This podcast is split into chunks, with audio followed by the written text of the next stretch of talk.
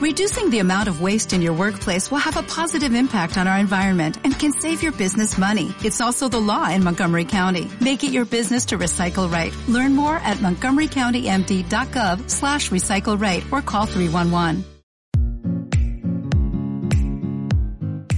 Bienvenidos al podcast de Total Energies. Acomódate y acompáñanos.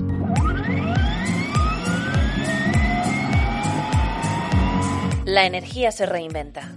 Total es ahora Total Energies. Bienvenidos a un nuevo podcast de Total Energies. Si en el anterior podcast ya te relatamos, ya te comentamos, ya te descubrimos lo que es un líquido refrigerante y para qué sirve, que eso también es muy importante, hoy vamos a abordar cuál es su papel en el mantenimiento del vehículo. Y es un papel principal, ¿eh? que no es secundario. De hecho, es uno de esos elementos que te chiva si el coche tiene una avería, porque cuando lo encontramos con el nivel bajo, ¿qué ha pasado aquí? Y eso nos indica que podemos tener un problema muy serio en nuestro motor. Fernando, podemos decir que el líquido refrigerante es un chivato. Sí, eh, nos da mucha información, como hemos aprendido en estos podcasts de Total Energies, eh, todos los elementos del vehículo, no, todos los consumibles, eh, aceites y demás fluidos, nos dan mucha información y sobre el estado de nuestro de nuestro coche, por eso es tan importante que sepamos qué servicio hacen, para qué sirven, eh, bueno, pues todo lo que aprendemos aquí con gente, con amigos ya del programa, como Carlos Belvis, del Servicio Técnico de Total Energy. Bienvenido, Carlos. Buenas tardes, ¿cómo estáis? Bueno, pues deseando escucharte, deseando aprender contigo. Y vamos a empezar a, a darle caña a este programa sobre refrigerantes. Ya os recordáis que en el pasado podcast empezamos a conocer un poco lo que era un refrigerante, anticongelante, cómo se denomina, sus funciones. Pero bueno, vamos a preguntarte ahora, ¿es normal eh, tener que rellenar, por ejemplo, el líquido refrigerante de vez en cuando. Si hacemos caso a las recomendaciones de Total Energy de revisar el nivel, si vemos que baja y hay que rellenar, ¿eso es normal o tenemos que empezar a, notar señales de, preocupación? En principio es normal, siempre hay pequeñas fugas. ¿eh? Eso no es. Tienes muchas conexiones ahí en los raccords, con lo cual te puede salir pequeñas cantidades de vez en cuando. Pero vamos, es normal. También hay fugas por la parte del radiador, porque se producen pequeñas picaduras. A veces ves sobre el radiador alguna mancha del color del refrigerante. Por ahí se ha, podido también ir un poco. Pero vamos, mm, lo normal es que sean pequeñas. No hay grandes, grandes problemas en ese tipo. Si tienes algún problema de estas que se detectan sobre el radiador, hay un producto que se llama tapafugas, que lo metes dentro del líquido en el radiador y bueno, eso va a ir hacia la zona y lo va a acabar cerrando. Lo que tenemos que hacer en estos casos siempre es rellenar. El hacer el nivel es importante porque al final esa, parte del, producto va a ir hacia el circuito, va a ir añadiéndose de forma que tengamos siempre la cantidad necesaria para todo el circuito de refrigeración.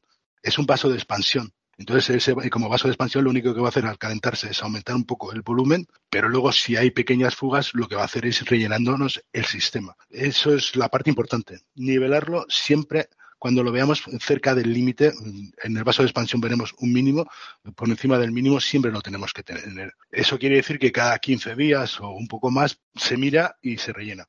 Esto para las pequeñas fugas, pero si tenemos alguna vez una bajada brusca, pues tenemos que detectar la causa cuanto antes, porque eso sí que puede llevarnos a una avería. Por ejemplo, la rotura de un manguito. Evidentemente, pues habrá que parar y, llevarlo a un taller para que nos hagan el cambio de ese manguito, porque por ahí se puede ir una gran cantidad. Con, es un sistema a presión. Mm, recordar siempre eso. Tenemos una bomba, está moviéndolo, pues si hay un, hay un sitio por donde se produce una fuga, ese movimiento, la presión que se está realizando por el sitio donde se haya producido esa ruptura, saldrá el líquido hacia afuera. Eso lo veremos eh, cuando tenemos aparcado el coche. A veces podemos ver algunas manchas de un color que es el del líquido refrigerante, y entonces, bueno, pues de esa manera lo vamos a detectar. Hay otros casos, que es la junta de culata, vamos, que puede entrarte el líquido dentro del motor ahí lo vamos a detectar porque en principio entrarán pequeñas cantidades y los humos de escape serán blancos. El humo blanco de un, de un escape siempre nos va a decir que es agua. Y esa agua solo puede venir del sistema de refrigeración. Entonces, habrá que verificarlo también en un taller. no lo vamos a poder hacer directamente nosotros. Entonces, bueno, si se hace a tiempo todo esto, no tendremos una avería grave. Será una reparación lo que se tendrá que hacer.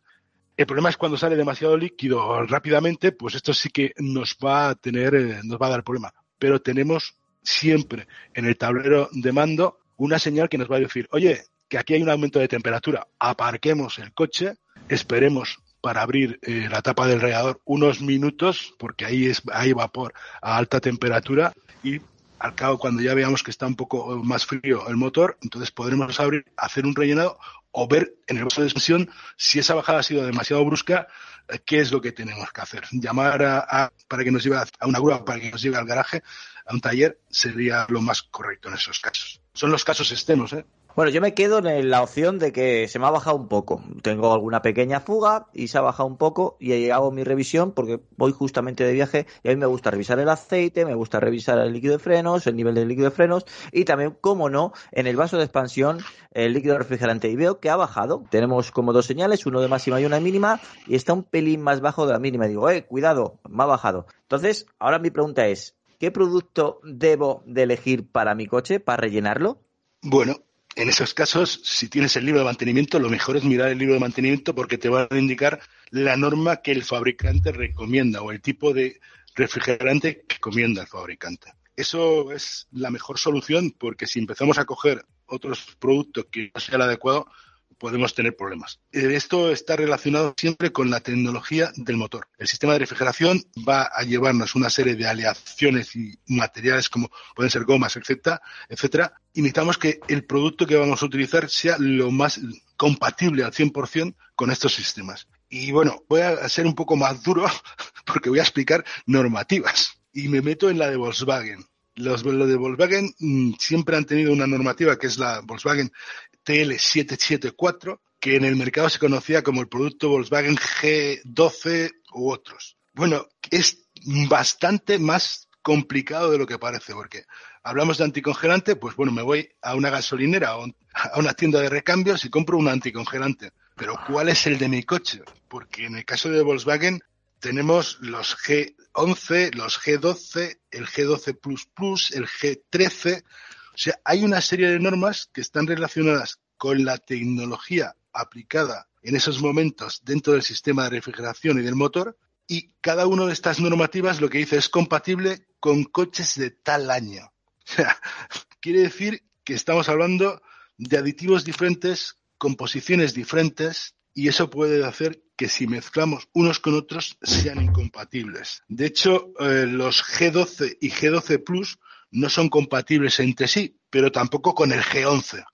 Y, luego, el, el, último producto que han sacado, los G13, lleva un 20% de producto bio, un glicerol. Esto complica mucho las cosas cuando tenemos que tomar la decisión. Por eso os digo, lo mejor es irse al libro de mantenimiento del vehículo que nos va a decir cuál es el tipo de producto. Y este caso de Volkswagen es uno. Todos los fabricantes tienen lo mismo, porque depende de la tecnología que aplicaron hace 15 años y la actual va a cambiarnos completamente de uno a otro. Y a veces se producen reacciones químicas que nos crean ahí unos depósitos que van a ir alrededor. Pues esto, esto está ahí.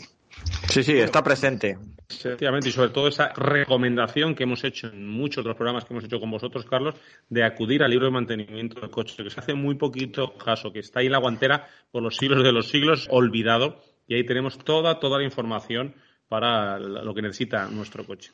Y quería hacerte una pregunta, Carlos, que creo que se va a ir identificado más de un oyente conmigo. Y es lo de los colores de los refrigerantes. Yo recuerdo así un naranja, así medio rojo, el verde, no sé si hay algún color más, pero eh, ¿son distintos por, por, por, ser distinto color o se pueden mezclar si tengo uno verde y de repente eh, le echo uno de otro color? En principio, el color que tiene un refrigerante no tiene nada que ver con su composición química. Es, un colorante orgánico simple. De hecho, si tú dejas una botella de refrigerante que sea transparente, es la botella, la dejas al sol y el colorante desaparece. Anda. O sea, sí, porque es orgánico y con 50 grados así desaparece.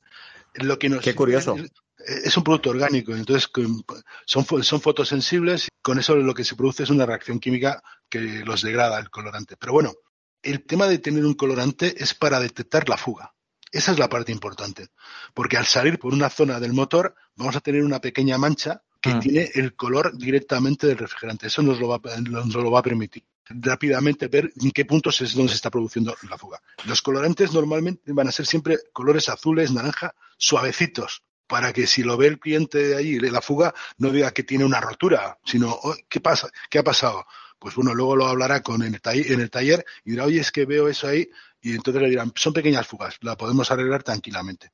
Si mezclamos dos refrigerantes de distinto color, el problema es que se, se normalmente se, se, vuelve de un marrón sucio, un aspecto así como degradado, como si estuviera oxidado. No es, no es problemático para la refrigeración del motor, pero sí es problemático cuando lo ve el cliente. Entonces, lo mejor es no mezclar colores. Es mejor vaciar el sistema de refrigeración del producto anterior y llenar el depósito con el nuevo, siempre que cumplan las mismas normativas. Eso, eso también es importante. Que no confundamos el color con las propiedades del producto. Son cosas diferentes. El color simplemente es para detectar esas fugas y nada más. El producto lo que ya debe llevar, pues lo que hablamos en la anterior, agua, el glicol, aditivos anticorrosivos principalmente y otros tipos de aditivos para proteger al máximo y dar esa refrigeración, que es el objetivo. Pero el color ahí no influye. Nos están escuchando miles de oyentes y creo que es una recomendación directamente de un técnico hay que estar muy atentos. Porque le voy a hacer la pregunta que todo el mundo debería de saber la respuesta, pero no la saben. Yo tampoco, por eso lo voy a hacer. ¿Cada cuánto conviene cambiar el líquido refrigerante? Sé que te la han hecho un montón de veces esta pregunta, pero es casi obligatoria que te la diga. Pues mira, no depende ni del agua ni del glicol. Depende de los aditivos anticorrosivos. Eh, ¿Por qué depende de ellos?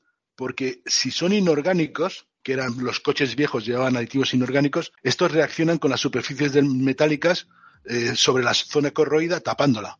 Pero al, reaccionar estamos perdiendo su concentración. Con lo cual, normalmente la recomendación para un inorgánico ha sido de un año, máximo dos, dependiendo del kilometraje que hagamos, ¿vale?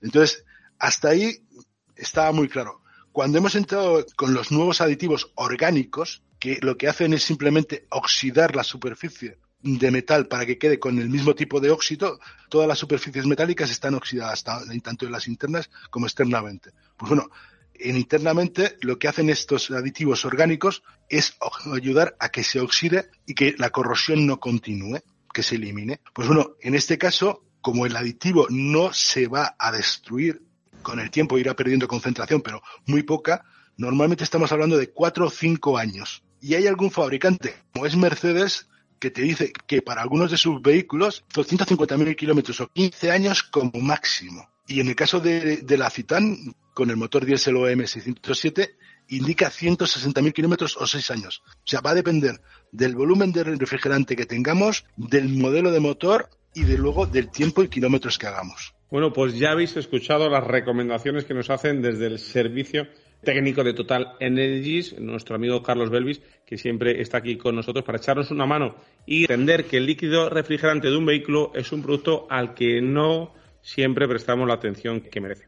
Como hemos visto, tiene que cambiarse cada cierto tiempo y también es importante, muy importante diría yo, controlar su nivel de manera periódica.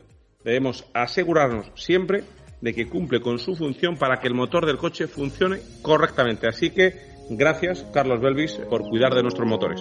Gracias a vosotros. No te pierdas el próximo episodio de los podcasts Total Energies. Más información en www.services.totalenergies.es. La energía se reinventa. Total es ahora Total Energies.